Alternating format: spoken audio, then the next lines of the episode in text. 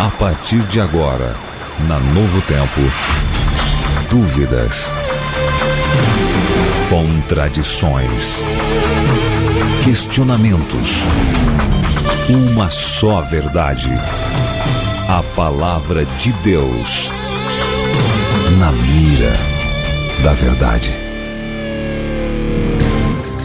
Olá, bom dia, seja muito bem-vindo. Estamos começando mais um programa na Mira da Verdade, aqui pela Rede Novo Tempo de Rádios. E comigo ele, que sempre meu parceiro e pronto para responder a sua dúvida, professor Leandro Quadros. E aí, professor, tudo bem? Tudo bem, Tito, tudo bem, amigo ouvinte, amigo internauta. Obrigado por acompanhar sempre ao Na Mira. Que Deus abençoe a você nesse dia, que você se sinta perto de Deus, que a palavra dele responda às suas dúvidas mais uma vez. Com a gente aqui nos estúdios, Carlos Veríssimo. Estamos juntos, é um E prazer. também o meu amigo Renatinho, que cuida ali da técnica. Opa, estamos juntos, hein? É isso aí, vamos começar. Para você participar do programa, você pode mandar suas perguntas pelo WhatsApp, o número é 12 981510081. Você participa ativamente mandando suas questões instantaneamente. Você também pode acessar as nossas redes sociais pelo YouTube, youtube.com/barra Novo Tempo Rádio e também pelo Facebook,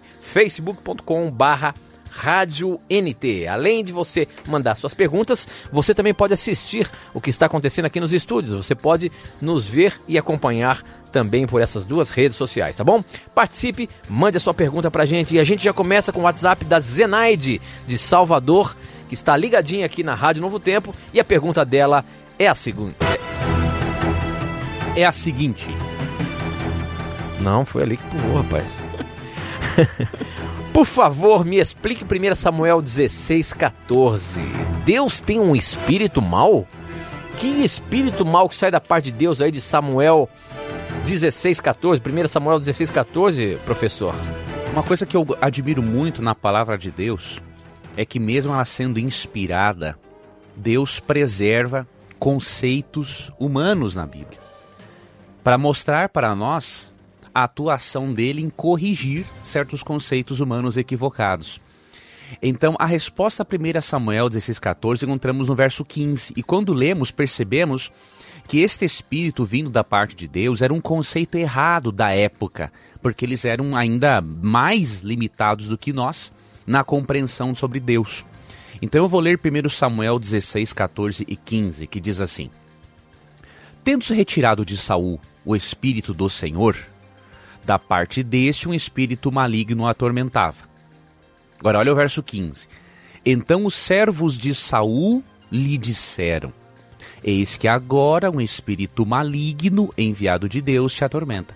Veja, era a crença bíblica que o espírito mal foi enviado por Deus ou é a crença dos servos de Saul? A Bíblia registra somente a crença dos servos de Saul. né? Então, Deus não manda espírito maligno para atormentar ninguém, porque Tiago 1,13 diz assim que Deus não pode ser tentado pelo mal e ao mal a ninguém tenta. Aqui só a Bíblia retrata o conhecimento limitado dos servos de Saul. Ok, então não tem nada de espírito mal vindo de Deus. Impossível. né? Ok, muito bem. Mas são esses textos que, às vezes, quando nós estamos na nossa leitura devocional, que às vezes a gente acaba ficando confuso, né? Por isso que é importante a gente estudar todo o contexto, ver exatamente Muito importante. o que está escrito ali de fato, para não tirar conclusões E o verso precipitadas. 15 vai ajudar nosso ouvinte né, a perceber que era a crença dos servos de Saul. Ok, muito bem. Ok, a próxima pergunta, quem mandou foi a Valderice. Ela é de Arapiraca e a pergunta dela, Arapiraca, Alagoas, né? E a pergunta dela é a seguinte: Professor Leandro Quadros, a Bíblia diz algo sobre o jogo de capoeira? Esse seria pecado para participar desse esporte? Um, um cristão estaria desagradando a Deus se o fizesse? Veja, a Bíblia não fala de nenhum tipo de jogo, de capoeira, de arte marcial. A Bíblia não fala a respeito. O que nós temos que fazer, amigo ouvinte, é que se decidirmos por alguma arte marcial ou alguma manifestação cultural, temos que avaliar se isso contradiz algum princípio espiritual bíblico ou não. Na verdade, parece que todas elas, professor, têm, um, têm uma filosofia por trás, né? A gente vê muitas artes marciais que têm a filosofia oriental. Tem umas que tem e outras que o- A que o capoeira- cara dissocia da filosofia, A né? capoeira muitas vezes tem a filosofia do próprio candomblé. É, tem Não que, é ter, tem que ter esse cuidado. É, é- é em cima de atabaque, não tem? Não, não tem muito disso? Tem, tem isso aí. Tem que ter muito cuidado com o que está por trás. Tem professores cristãos que dissociam, Uhum. né? E usam só como uma arte, como uma prática, como uma atividade física. Agora, tem professores que não dissociam, né? Por exemplo, dos cultos afro-brasileiros, que tem a ver com o espiritismo, que a Bíblia não aprova. Então, eu creio que o cristão tem que ter muito cuidado na hora de fazer isso. Eu não vou dar aqui um posicionamento, porque eu sei que tem cristãos que dissociam tá? Agora, se você não tem certeza dessa dissociação, é melhor você não fazer, porque a base realmente é espiritualista, né? É, então, essa é a questão. E não só da capoeira, como também muitas artes mar- marciais, né? É aquilo que você falou. Se tiver desassociado, sim. Agora, como é que você vai é, saber se realmente está desassociado? É, então se você vai num campeonato, por cuidado.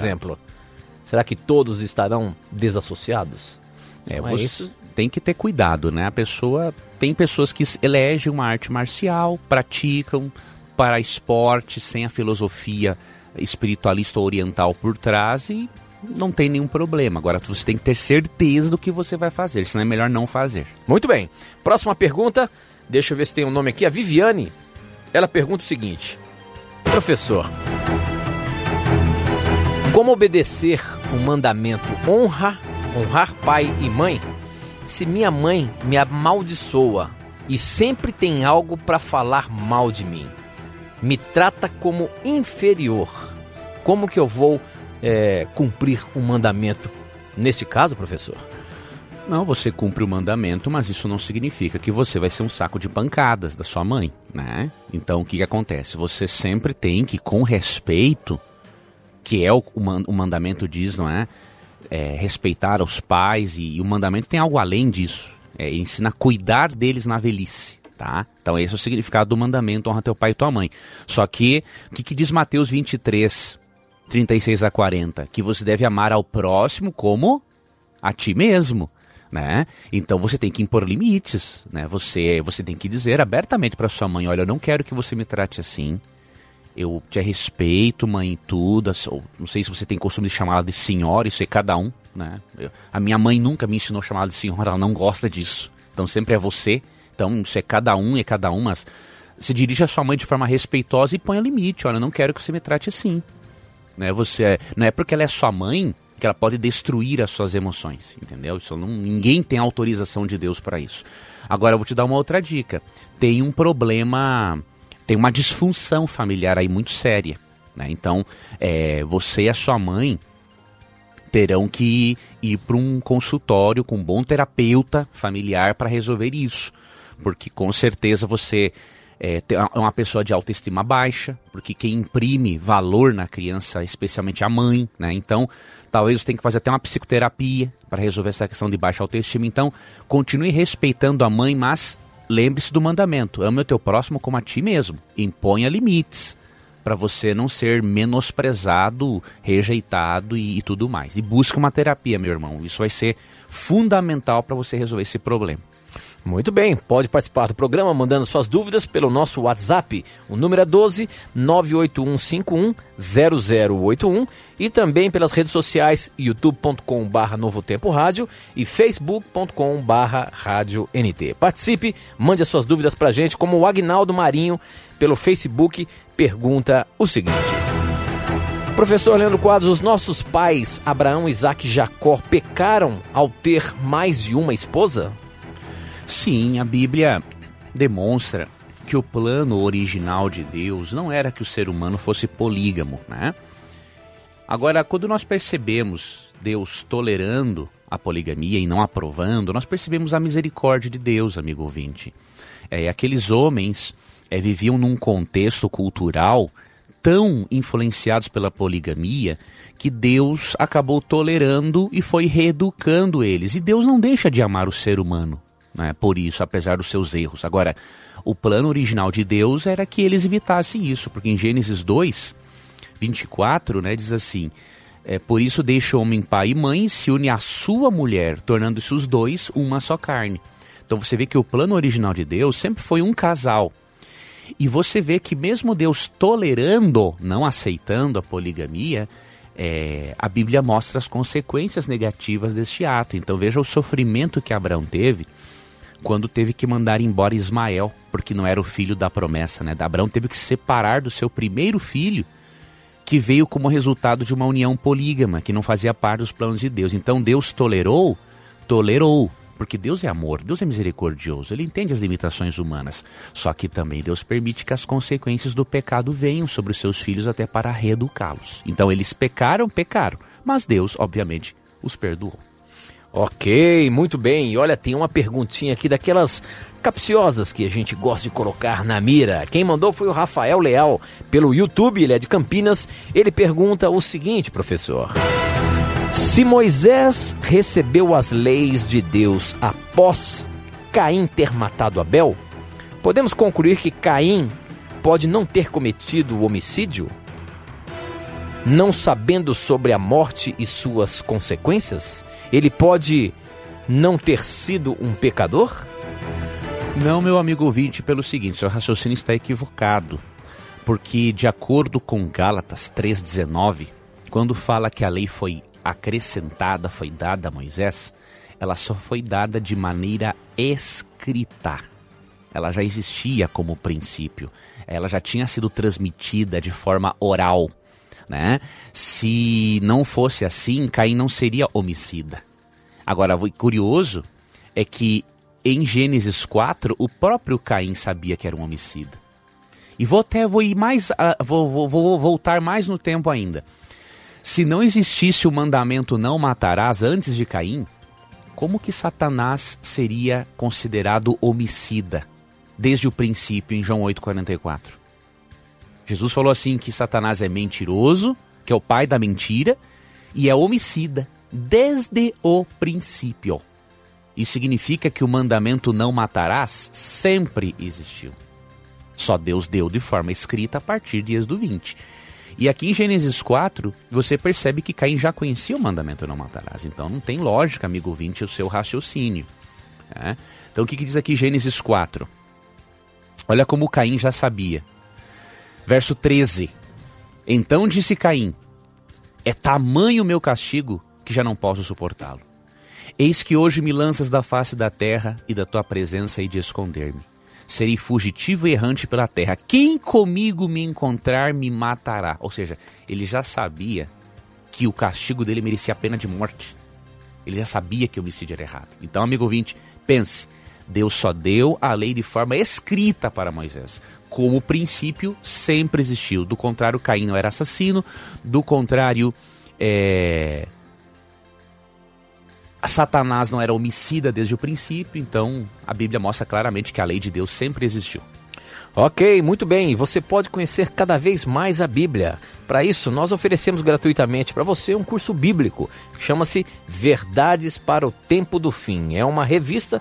O Veríssimo já falou há, pouco, há, há algum tempo atrás, aí, antes, quando ele estava no ar. Mas você aqui pode receber essa revista gratuitamente na sua casa. Basta você ligar agora para a gente. 0 Operadora 12 21 27 3121. Nós temos uma equipe ali aguardando a sua ligação para enviar para você gratuitamente o curso bíblico Verdades para o Tempo do Fim. Olha, mais de 500 mil pessoas já pediram esse curso através do Na Mira da Verdade e você tem a chance de receber mais uma vez gratuitamente. Basta você solicitar agora mesmo.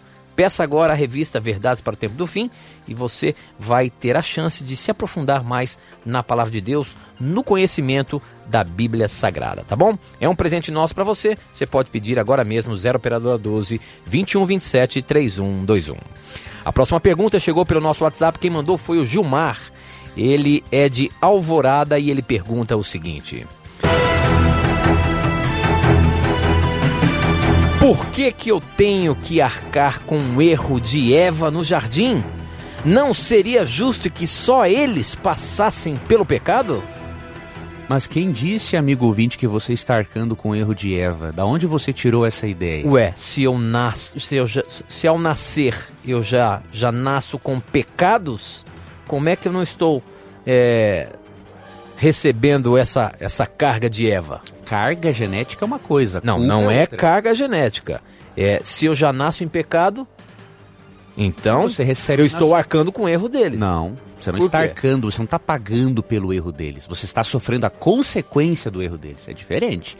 Por exemplo, se você mata alguém e eu pago pelo seu erro, isso é injusto. Agora, se eu sou parceiro seu, estou do seu lado, não matei ninguém, mas eu fui pego junto com você, eu vou pagar pelo erro junto com você. Uma coisa é eu pagar pelo erro de alguém, outra coisa é eu ser. É, herdar a capacidade para o erro. Ok, então a pergunta dela é por que, que não seria justo só eles passarem pelo pecado? Romanos 3,23 tem a resposta, né? Todos pecaram e carecem da glória de Deus. Não foi só Adão e Eva que pecaram. Quando você e eu pecamos, nós já nos tornamos culpados, dignos da morte eterna. Mas acontece que eu já nasço em pecado. Em virtude do pecado dela. Eu nasço em pecado, em virtude do pecado dela, mas eu não estou pagando pelo erro deles. Não. Eu estou pagando pelo meu erro. Nós temos que entender isso aqui, ó. Nós temos que pensar direito. Quando eu nasço, eu nasço pecador. Eu estou sofrendo a consequência do pecado dela. Então, mas por que que eu tenho que ter essa consequência? Porque eu sou filho dela. N- Então, mas aí é que tá o negócio. Então, ao nascer, então, ao Deus criar Adão e Eva, já estava pré-estabelecido que a raça humana iria existir. Então, essa é a explicação. Eu acho que nós temos que colocar é o seguinte: é, não é a consequência, é porque realmente eles pecaram. A culpa não é deles, é porque é a partir dele que nós ir- iríamos nascer. Sim, nós temos que fazer essa distinção. Uma coisa é eu pagar pelo erro de Adão e Eva, sendo que eu não estava lá. Outra coisa é eu sofrer a consequência do erro de Adão e Eva. Eu sofro as consequências porque eles são meus pais. Eu. Pode falar, Veríssimo. Se, se, fosse, se fosse ao pé da letra, né, que o salário do pecado é a morte, e se Adão e Eva tivessem sido punidos com a morte, porque pecaram, Sim. né, então é, a misericórdia de Deus não existiria, porque nós não existiríamos, que somos a herança dele, como você falou. Exatamente. Né? Ou seja, Então, então a virtu- a- respondendo a pergunta da, da nossa, do nosso amigo aqui, na verdade não seria justo é, que só eles pagassem pelo pecado? Pode até ser que se- fosse justo, só que nós não existiríamos. Não existiríamos. Então essa é a questão. Então, Deus, na verdade, nós temos que entender o seguinte: nós temos que diferenciar. Uma coisa é eu pagar pela culpa de Eva, ou seja, bom, Deus vai punir o resto da humanidade por culpa, porque toda a humanidade tem culpa. Não. A humanidade herdou o pecado. E como nós também pecamos, Naturalmente, aí naturalmente. por causa dessa herança. Aí sim. Então ele tem que. Ele tem que. É que a pergunta dele dá a entender que nós estamos sofrendo a consequência pelo erro de outro, não. Nós herdamos sim a, a pecaminosidade, mas nós sofremos pela consequência do nosso pecado. Romanos 3, 23 fala que todos pecaram, não foi só Adão e Eva. Sim, eu sei que todos pecaram, mas nós pecamos em virtude do pecado deles. Sim. Então, a culpa é deles. A culpa é deles e nossa também. Nossa, porque já nós nascemos em pecado. Porque nós nascemos em pecado. Mas essa é a Você questão. está só confundindo as coisas, Tito. Uma coisa é eu herdar a tendência para o pecado. Outra coisa é eu pagar só pela culpa que eles fizeram. É isso que eu estou Não, diferenciando. não, eu, eu só quero que a gente explique para o ouvinte é o seguinte, que na verdade nós herdamos tudo isso porque nós somos filhos, é o que você falou, nós somos filhos dele. Uhum. Então, poderia ser muito justo Deus ter acabado ali naquele momento. Mas isso impediria da existência da raça humana. Mas tem mais Deus teria que criar novamente. Então, Deus não, não, não pagou com a morte deles naquele momento, porque ali estava a raça humana sendo criada.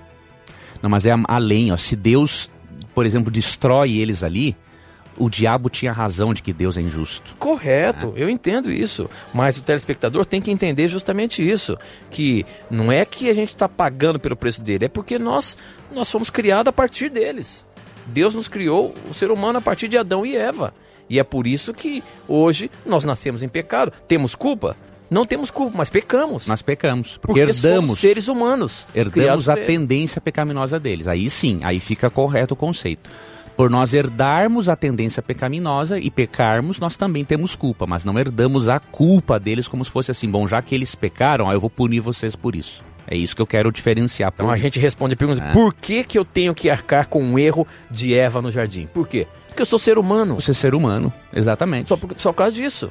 É porque nós somos Vo- ser humanos. nós não é que saímos- porque todos nós pecamos. nós saímos é das nós saímos das entranhas dos nossos primeiros pais. Então não tem Exatamente. como escapar, amigo ouvinte. Geneticamente falando, você pode dizer assim, ó, por que, que eu herdei o alcoolismo do meu pai? Não tem o que você fazer. Você pode sim.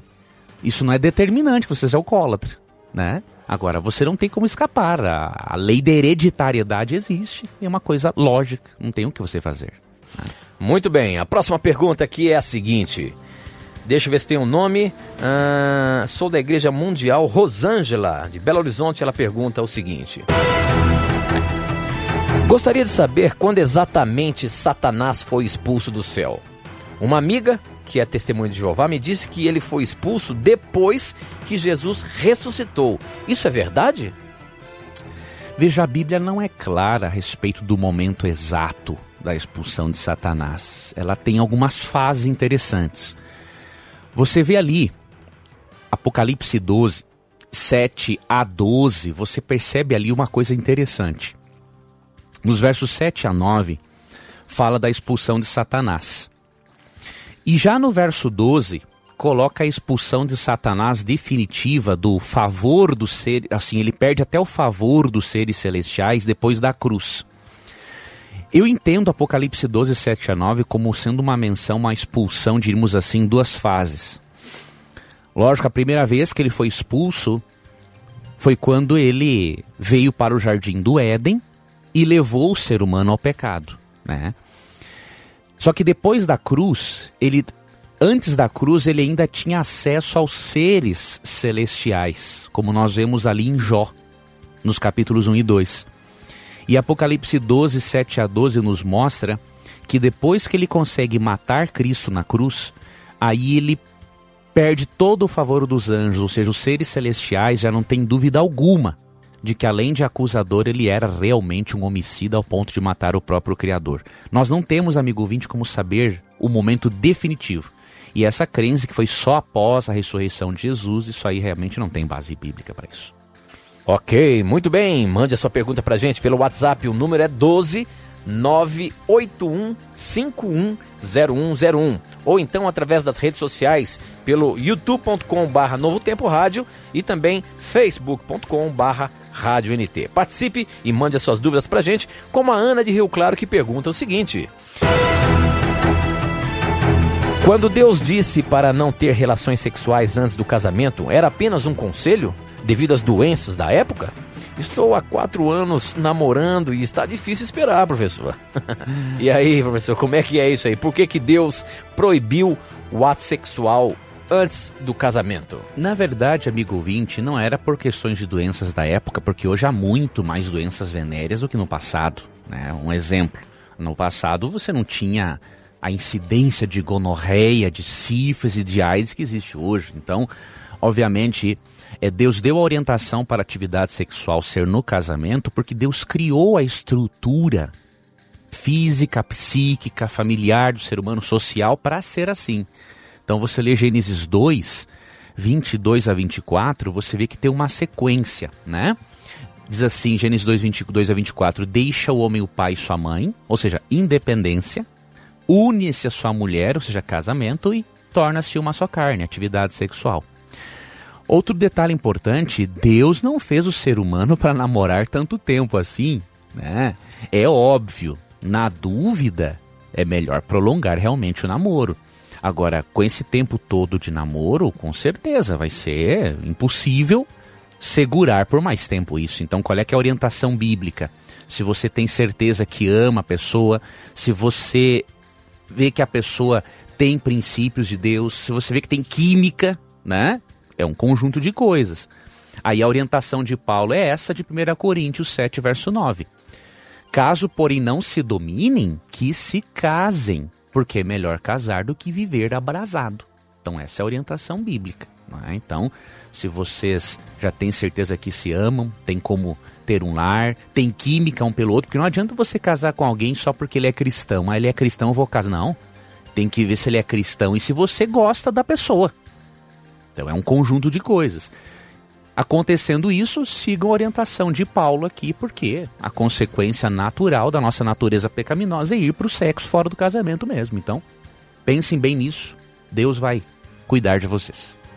Ok, muito bem. Próxima pergunta pelo WhatsApp. Quem mandou foi a Joana de Campinas e ela pergunta o seguinte: Se alguém cometer um pecado de adultério e confessar para o seu cônjuge e se arrepender, ainda tem alguma coisa que impede sua salvação? Ou essa pessoa precisa confessar para a igreja esse seu pecado? Não existe isso, amigo ouvinte. Veja, você tem que entender mais profundamente a doutrina da justificação pela fé. Né? O que, que diz, por exemplo, 1 João 1,9? Vou ler para você. Se confessarmos os nossos pecados, Ele é fiel e justo para nos perdoar os pecados e nos purificar de toda injustiça. A partir do momento em que você confessou a Cristo, reconheceu, se arrependeu, Deus já te perdoou. Você não tem que fazer mais nada. Ok? E se você já seguiu uma atitude boa de conversar com o cônjuge e dar ao cônjuge a oportunidade de te perdoar ou não, porque ele tem esse direito, né? É, e o cônjuge decidiu perdoar e você se arrependeu, não tem que falar para mais ninguém desse assunto. Né? Você não tem que falar para mais ninguém desse assunto. É até desnecessário, vai trazer uma dor desnecessária para toda a família e para toda a igreja. Então, se não deveria ter errado, mas se já errou e está no oculto, deixa assim, tá bom? E faça uma terapia com o cônjuge pelo seguinte: é, esse processo do perdão leva um tempo, e vocês têm que resolver algumas questões aí entre vocês que podem estar deixando um ou outro mais vulnerável para adultério. Então, vão para terapia, Deus vai abençoar a relação de vocês. Ok, muito bem, nós temos que ir para o intervalo, não sai daí não, a gente volta já já. Na mira da verdade. Na mira da verdade. Estamos de volta, são 10 horas e 34 minutos. Estamos ao vivo aqui pela Rede de Rádios Novo Tempo e você pode participar do programa Na Mira da Verdade fazendo a sua pergunta instantaneamente. Basta você usar seu WhatsApp, o número é 12 981510101. Oh, desculpa, 9, esse aí é da TV, né? 981510081, tá bom? 981510081. Você participa pelo nosso WhatsApp aqui na rádio ou então pelas redes sociais, pelo youtube.com/barra Novo Tempo Rádio e também facebook.com/barra Rádio NT. Vocês que estão nos assistindo aí, um abraço carinhoso para vocês que estão vendo o que acontece aqui nos estúdios. Fala, Veríssimo. Ô, Tito, é o seguinte, pessoal, você falou agora, citou bem o pessoal que está nos vendo aí pela live do, do Facebook, facebook.com.br NT, e também o pessoal que está conosco aí no, no YouTube, youtube.com.br Novo Tempo Rádio. Tem gente que está chegando hoje dizendo, olha, estou, é o caso do Rineza Nigola. Ele está vendo pelo, pelo, pelo YouTube? Estou gostando do programa, ouço pela primeira vez. Um abraço para você, um abraço, meu irmão. Amigo. Que Deus lhe abençoe e a partir de agora não saia mais. Todas as terças-feiras, às 10 da manhã, você tem a chance de acompanhar o Na Mira da Verdade aqui na rádio. E pelo nome ele deve estar na África. Ok, um abraço aos nossos amigos, aos nossos irmãos que sempre estão nos prestigiando, tanto na TV como no rádio, pessoal da Angola, São Tomé e Príncipe, Moçambique e que acompanha a nossa programação e quem está pela internet em qualquer lugar do mundo. E ó, falando em qualquer lugar do mundo, você pode ter a Rádio Novo Tempo na ponta do seu dedo. Você pode ter no seu smartphone o nosso aplicativo e onde quer que você esteja, você pode acompanhar toda a programação da Rádio Novo Tempo. Basta você baixar o aplicativo é, tanto no, na, no Google Play como também no Apple Store e você vai ter em qualquer dispositivo, dispositivo móvel o aplicativo da rádio e também da TV Novo Tempo, tá bom? Procure lá TV Novo Tempo ou Rádio Novo Tempo e baixe o aplicativo para você. Muito bem, a próxima pergunta vem do YouTube. Quem mandou foi o Herbert de Vitória e ele pergunta o seguinte: Quais são os doze frutos da árvore em Apocalipse 22, 2? Existe como saber se cada mês é um fruto, professor? Não, ali é o seguinte. É, eu vou ler aqui Apocalipse 22, 2. É só um simbolismo, amigo ouvinte. Ali o número 12 tem relação com os apóstolos, tem a relação também com completude. Apocalipse 22, versículo 2. No meio da sua praça, de uma a outra margem do rio, está a árvore da vida, que produz doze frutos, dando seu fruto de mês em mês. E as folhas da árvore são para a cura dos povos. A ênfase aqui não é na quantidade de frutos. O número 12 é mencionado de uma forma simbólica, né? Como tem a menção aos doze apóstolos, doze tribos de Israel, quer dizer que essa árvore vai ser suficiente para todo o povo de Deus que foi salvo ao longo da história. A ênfase está aqui né, nas folhas, né, que terão, diríamos entre aspas, o antídoto, né, para manter a nossa condição eterna. Então o número aqui é simbólico. Muito bem, eu estou vendo uma pergunta aqui, mas eu estou achando o Maicon de Cariacica perguntando eu tô achando que houve um, uma confusãozinha, mas vamos colocar ela na mira aqui. Ela, ele diz o seguinte: Por que que Deus só percebeu que a maldade estava no coração do homem depois que destruiu a humanidade com o dilúvio? Sendo ele onisciente. Na verdade, ele percebeu antes do dilúvio, foi por isso que destruiu. Exatamente. Correto? Exatamente. Essa é a questão. Agora a pergunta a gente pode, a gente pode formular da seguinte forma: Por que que Deus, sabendo que havia maldade no ser humano, deixou o negócio estender até o dilúvio. É a misericórdia, né? Deus estava dando tempo ao ser humano de se arrepender. Deus ele nunca executa um juízo, amigo ouvinte, sem antes apelar ao coração por meio do Espírito, né? sem fazer uma investigação. Olha que interessante, você vê em Gênesis 3, quando Adão e Eva pecaram, né? Deus, antes de dar a sentença, ele fez toda uma investigação. E ele sabia que Adão e Eva tinham pecado, é óbvio. Só que ele chega e pergunta assim: Adão, onde tu estás? Pergunta: comeste da árvore que eu te ordenei.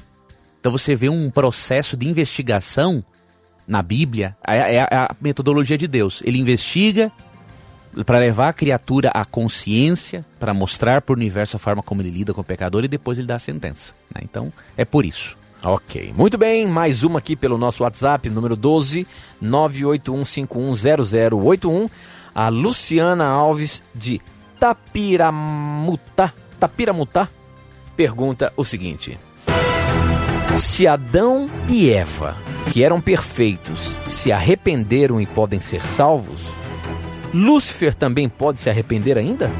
Não pode mais pelo seguinte.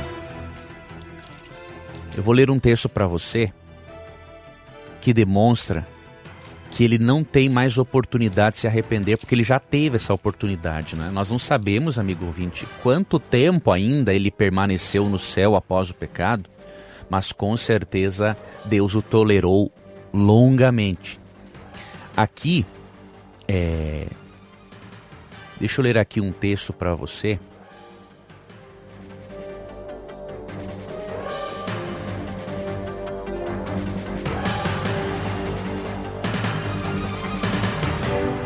Não, não é o de Mateus 25, é o de Apocalipse 20, 8 a 10. Esse texto mostra que depois do milênio, o diabo continuará sua obra de engano. Quando, porém, se completarem os mil anos, Satanás será solto da sua prisão e sairá a seduzir as nações que há nos quatro cantos da terra. E aí depois diz o texto, ele marcha com esses ímpios ao redor da cidade santa que estará descendo do céu e o que, que isso demonstra? Ele não tem arrependimento mais. Já foi, ele foi longe demais, ele já cometeu o pecado contra o Espírito Santo. O coração dele já se fechou a qualquer oportunidade. E outra coisa, ele chegou ao ponto, imagine quantas pessoas nesse milênio ele matou. Eu acho que até mesmo antes da criação do ser humano, ele já tinha pecado contra o Espírito Santo, não é? Já. Então, na criação do ser humano, Deus, é, Lúcifer já não tinha mais, já não tinha mais ele, salvação. Ele não tinha mais. Ele não tinha. Quando ele foi expulso do céu, já, já foi. Já tinha. Já foi para o brejo, porque o próprio fato dele ser expulso, essa linguagem expulsão, já mostra o quê? Que ele tentou tomar o trono de Deus à força. Ou seja, ele foi longe demais, né? Uhum. Então, quando ele foi expulso, é porque acabou. Acabou a chance para ele. Ok, muito bem. Assim também é o pecado contra o Espírito Santo, correto? O pecado, aquele, aquele pecado de morte é quando o ser humano rejeita a Cristo a vida inteira. Então, para essa pessoa também não vai ter salvação. É, ele endurece de tal forma que não tem o que fazer. Achei um texto outro aqui, ó, Mateus 5,41, ó. Apartai-vos malditos para o fogo eterno, preparado para o diabo e seus anjos. Ou seja, a sentença dele foi dada já há muito tempo. E o ser humano, no, no pecado contra o Espírito Santo, é aquele que faz como o diabo, né? Rejeita tanto aos apelos de Deus no coração que o coração se endurece e Deus não vai mais atuar no coração dele, para respeitar a decisão dele, né? Muito bem. A próxima pergunta também relacionada com, com Satanás aí é o seguinte: a Mauri de Toledo pergunta o seguinte: Se Satanás, que morava no paraíso, foi capaz de se corromper, será que nós, já depois de sermos salvos e estarmos no paraíso, poderemos ter a possibilidade de, de, nos corromper também? Afinal, seremos santos? Nunca mais iremos pecar? a possibilidade sempre vai existir, amigo ouvinte, porque, porque vai existir sempre o livre-arbítrio, né? Enquanto existir livre-arbítrio, existe possibilidade. Agora, por que, que nós sabemos que não vai acontecer, mesmo existindo a possibilidade? É, o pecado hoje e os resultados dele não são mais novidade para ninguém. Né? Então, você vou te dar um exemplo para nós avaliarmos. É, uma pessoa que morou a vida toda na rua, não tinha onde morar. Ela acerta na Mega Sena. Tô dando só um exemplo, uma ilustração tosca, né? E ela vai morar agora num palácio, diríamos assim. Ela vai querer voltar àquela antiga vida dela? Só se ela for muito imbecil, né? É o caso do pecador. Nós teremos tido uma experiência muito grande com o pecado. Com a morte, então, nem se fala. Os anjos não tinham experiência com morte, uhum. né? É, nós temos experiência com a morte, com a dor, com o sofrimento. Depois estivermos naquele palácio celestial, sem medo, sem dor, sem lágrimas, sem preocupações, né? Nós não vamos ser tão burros assim e voltar atrás. E entendidos do que Deus fez por nós, né? Exatamente. Vamos passar a eternidade aprendendo sobre o sacrifício de Cristo. O que, que significou para Deus pagar um preço tão alto? Então nós não vamos nos atrevermos. Né? Vamos ter o livre-arbítrio ainda, mas nós já estaremos vacinados né, contra o mal, né? Com certeza. Muito bem. Agora essa pergunta aqui, ó, da Gleide Andrade pelo Facebook é a seguinte: Sou, sou estudante da área de saúde e muito se ouve sobre a masturbação, dizendo até que estudos científicos dizem que, que é uma prática saudável. O que, que a Bíblia diz sobre isso? A Bíblia tem algum princípio sobre isso, professor? Veja, a Bíblia não se detém neste assunto, mas o texto bíblico que nós mas a Bíblia nos mostra que realmente a masturbação é parte dos planos de Deus para a satisfação sexual. Passou a existir como consequência do pecado, é a nossa natureza pecaminosa que nos leva a fazer isso, muitas vezes, né? E se nós não estivermos bem satisfeitos sexualmente e se tivermos com algum problema também de ordem emocional, é, pode ter certeza que a pessoa vai para esse vício. Agora, qual é o plano de Deus? Ó? 1 Coríntios 7, verso 9. Caso, porém, não se dominem, que se casem. Veja, caso, porém, não se dominem, se masturbem. Não, não é isso que o texto diz. Se casem. O plano de Deus é esse. Agora, a masturbação Lógico, ela não tem os mesmos efeitos para todas as pessoas. Tem pessoas que não têm prejuízos físicos realmente, a grande maioria. Agora, a questão é o seguinte: é o tipo de pensamento impuro que você tem que alimentar. O que motiva a prática? O que motiva a prática. O que motiva a prática é que tal... Outra coisa, dificilmente a pessoa vai ficar só com a masturbação em si. Normalmente ela vai para pornografia, hum. né, vai para adultério mental, estímulo, precisa de estímulo e precisa de cada vez mais estímulo. Então, o estímulo está baseado em pensamentos adultos contrários, exatamente, contrários é. à lei. Então, esse o maior prejuízo da masturbação não é o físico realmente, hum. agora é o mental, é o espiritual. Agora, amigo ouvinte, lembre-se de uma coisa, Deus lhe ama. Né? Se você tem essa limitação agora, Lembre-se, Papai do Céu ama você, ele vai ajudar você, é, ele quer que você tenha um casamento feliz, satisfatório sexualmente. E não tenha vergonha. Converse com um bom psicólogo cristão, é, avalie o que está acontecendo na sua mente. Pode ser que você, por carência de amor primário, né? A carência de amor de mãe, amor de pai, o cérebro acaba indo lá pro por amor sexual buscando um, algum significado e a pessoa acaba ficando viciada na masturbação. Então Deus ele compreende, mas ele quer te ajudar. Ele quer que você faça um bom tratamento, que você tenha uma vida de atividade física, alimentação mais natural possível, porque aí o estímulo diminui e você vive mais tranquilo. E quando cair, peça perdão a Deus. Não se sinta um hipócrita. Ah, eu, eu não consigo, então é melhor eu não nem falar mais com Deus sobre isso. Não, pelo contrário. Se você tiver que lutar a vida inteira, continue lutando com Deus, porque Deus vai reconhecer o seu esforço. Muito bem, olha, hoje o programa está bombando. Obrigado pela sua participação. Para você mandar suas perguntas pelo WhatsApp, o número é 12 981510081. Pelas redes sociais, youtube.com/barra Novo Tempo Rádio e facebook.com é, barra Rádio NT, tá bom? Essa pergunta também pelo nosso WhatsApp. Tito, você falou muito bem aí do, do tá bombando aqui, realmente. A Maria Conceição Oliveira, ela diz: Eu também estou assistindo pela primeira vez, estou amando. Só para exemplificar o que você falou. Olha aí, um abraço a vocês que estão assistindo, sintonizando ao novo tempo aí pela primeira vez, seja pelo, pelo YouTube, pelo Facebook ou até mesmo na rádio. É um prazer ter a sua companhia muito obrigado, com a gente, amigos. tá bom? A pergunta da Renata de Manaus é a seguinte. Professor Leandro Quadros, se no passado alguém fez um pacto com o diabo e depois voltou para os braços do Senhor, esse pacto é desfeito? Satanás não tem o direito de cobrar por esse pacto? Veja, Satanás tem o direito de cobrar, mas Jesus tem mais direito ainda por causa da sua morte na cruz. Então, quando Cristo morre na cruz pelo pecador, é, ele pode libertar qualquer pecador das garras do diabo. Agora, é óbvio, a pessoa que faz um pacto com o diabo, ele vai ter bastante trabalho para se desfazer do negócio, porque não é uma coisa simples, né?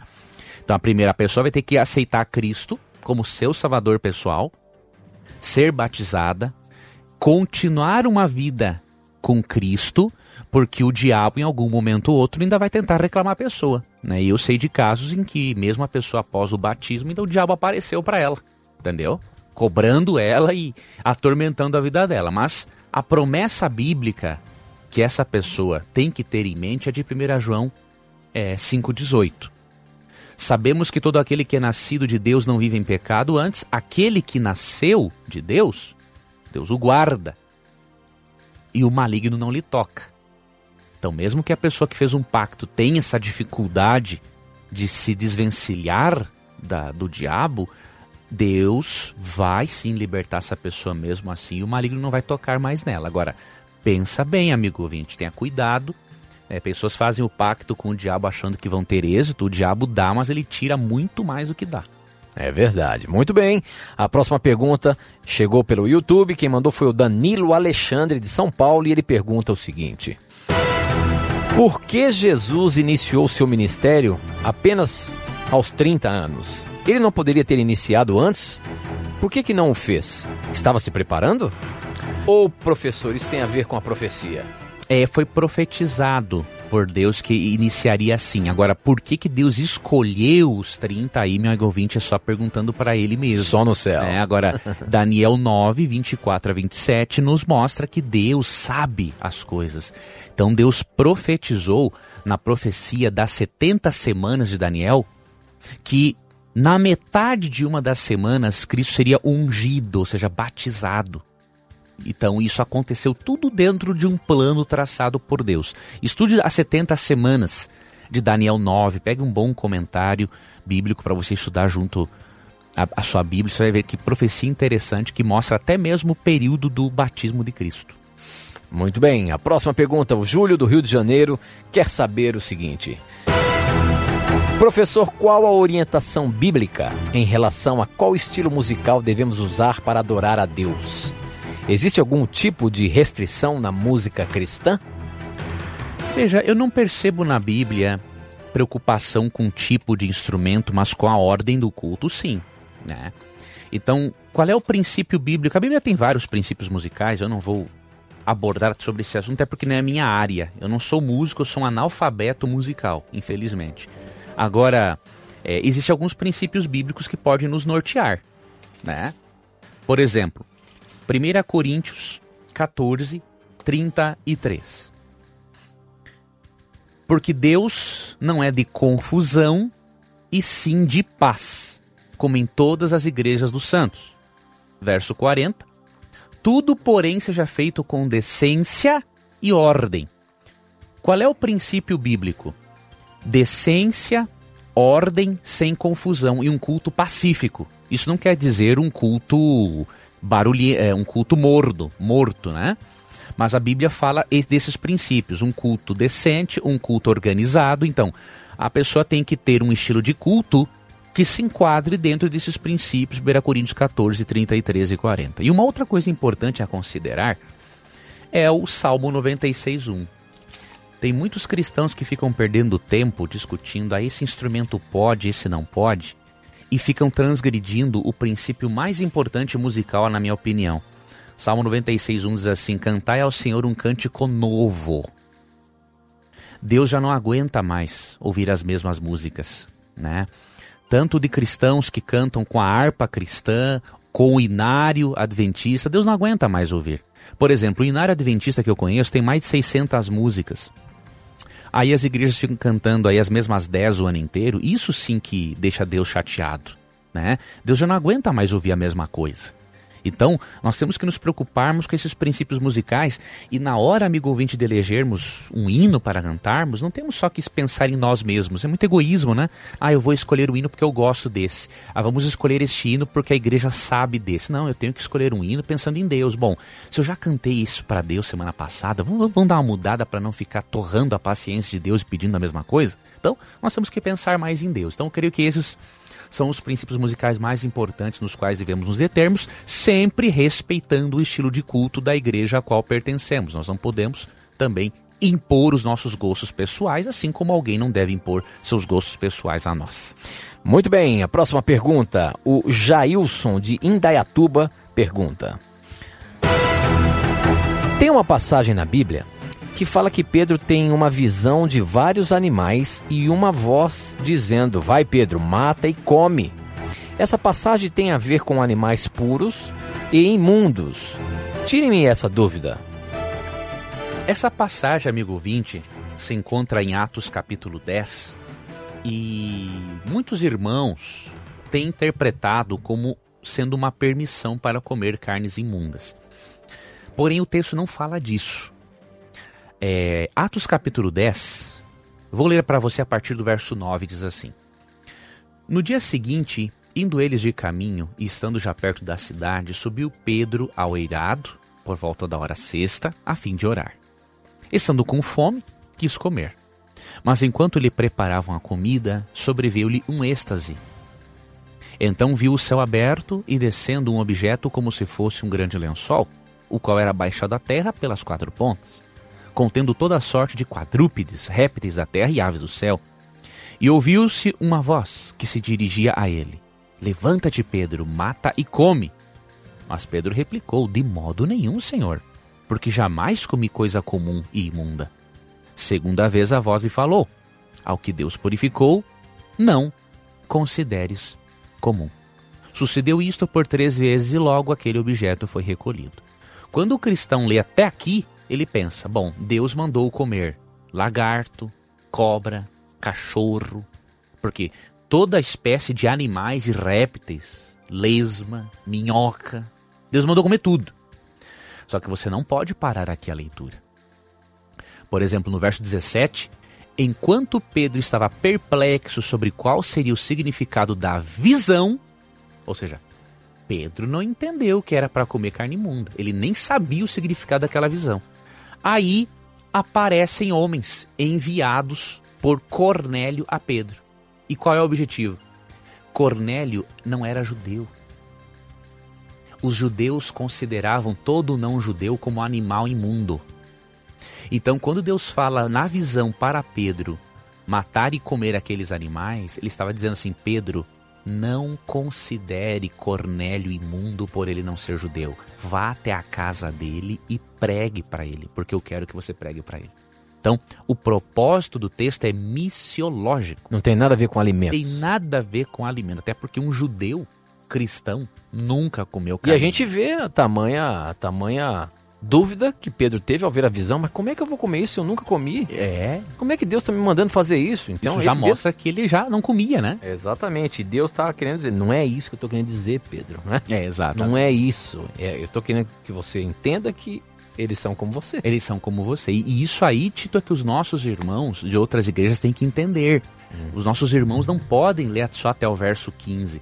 Leia todo o verso 17, leia também o capítulo 11. E você vai ver que o propósito é outro.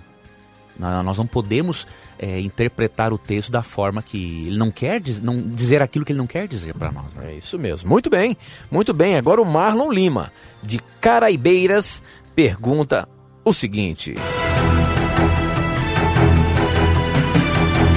A Bíblia ainda pode ser acrescentada? Ou seja, alguns livros caso, caso seja descoberto, é, pode haver ainda livros inspirados por Deus e acrescentados no, na Bíblia Sagrada? Não há mais essa possibilidade, amigo ouvinte, porque nós percebemos que por inspiração os livros já foram fechados. A, igreja cristã foi muito cuidadosa nesse aspecto, foi guiada pelo Espírito Santo. Né? E, e não poderia ser diferente, porque já pensou? É, alguém aí vai escreve um livro, alguma coisa a mais e quer acrescentar algo à Bíblia, né? Deus não faz isso. O dom profético dado por Deus nos últimos dias né, não tem propósito mais de agregar nada à Bíblia, é só testemunhar a favor da Bíblia, tá bom? Então é inviável isso. Ok, professor. Muito bem. Mais uma perguntinha aqui do nosso dos nossos amigos que acompanham a programação. Para você participar, você pode mandar através do nosso SMS, o número é 12 981510081. A pergunta do Gênesis de Bento Gonçalves é o seguinte: Gostaria de perguntar sobre matar animais para o consumo. Sabendo de toda tortura, maldade, sofrimento que Deus colocou, alimentos que podem substituir a proteína cárnea, não seria pecado, professor? Comemos esses alimentos? Não, a Bíblia não ensina que é pecado né, comer carne, senão do contrário, Deus estaria estimulando as pessoas ao pecado. É óbvio que não é plano de Deus. Deus quer que, na medida do tempo, toda pessoa adote o regime vegetariano. O propósito de Deus é a dieta original. Agora, isso tem que ser feito dentro do tempo de cada um, com supervisão de um bom nutricionista. Né? Isso não pode ser feito de qualquer jeito, senão a pessoa vai trazer aí que vai trazer desonra para Deus. É uma pessoa acostumada com a proteína animal. É, por livre e espontânea vontade vai tirar toda a proteína animal, não pode fazer isso. Né? Então, nós não podemos dizer que comer carne é pecado, porque não é. Agora, também não podemos dizer que é o regime ideal de Deus. Né? A carne veio existir como alimento após o pecado, a morte. Né? Então, é, todo ouvinte que puder ir abandonando o regime carne, com certeza vai desfrutar de muita saúde e bênçãos espirituais, porque a mente vai estar mais clara. Agora, é, se você come carne ainda e continua comendo, você não está pecando por isso, tá bom? Então temos que ter uma compreensão equilibrada a respeito desse assunto. Ok, professor. Com essa nós terminamos mais um programa na Mira da Verdade, agradecendo aos nossos ouvintes e internautas que fizeram o nosso programa acontecer. Lembre-se, sempre que você tiver a coragem de perguntar, a Bíblia vai ter a coragem de lhe responder. A gente se encontra na próxima terça-feira, se Deus quiser, Veríssimo. Encontro marcado então, Tito e professor Leandro Quadros, Renato Marques, estaremos juntos com o nosso ouvinte para mais um Na Mira. Valeu! Na Mira da Verdade.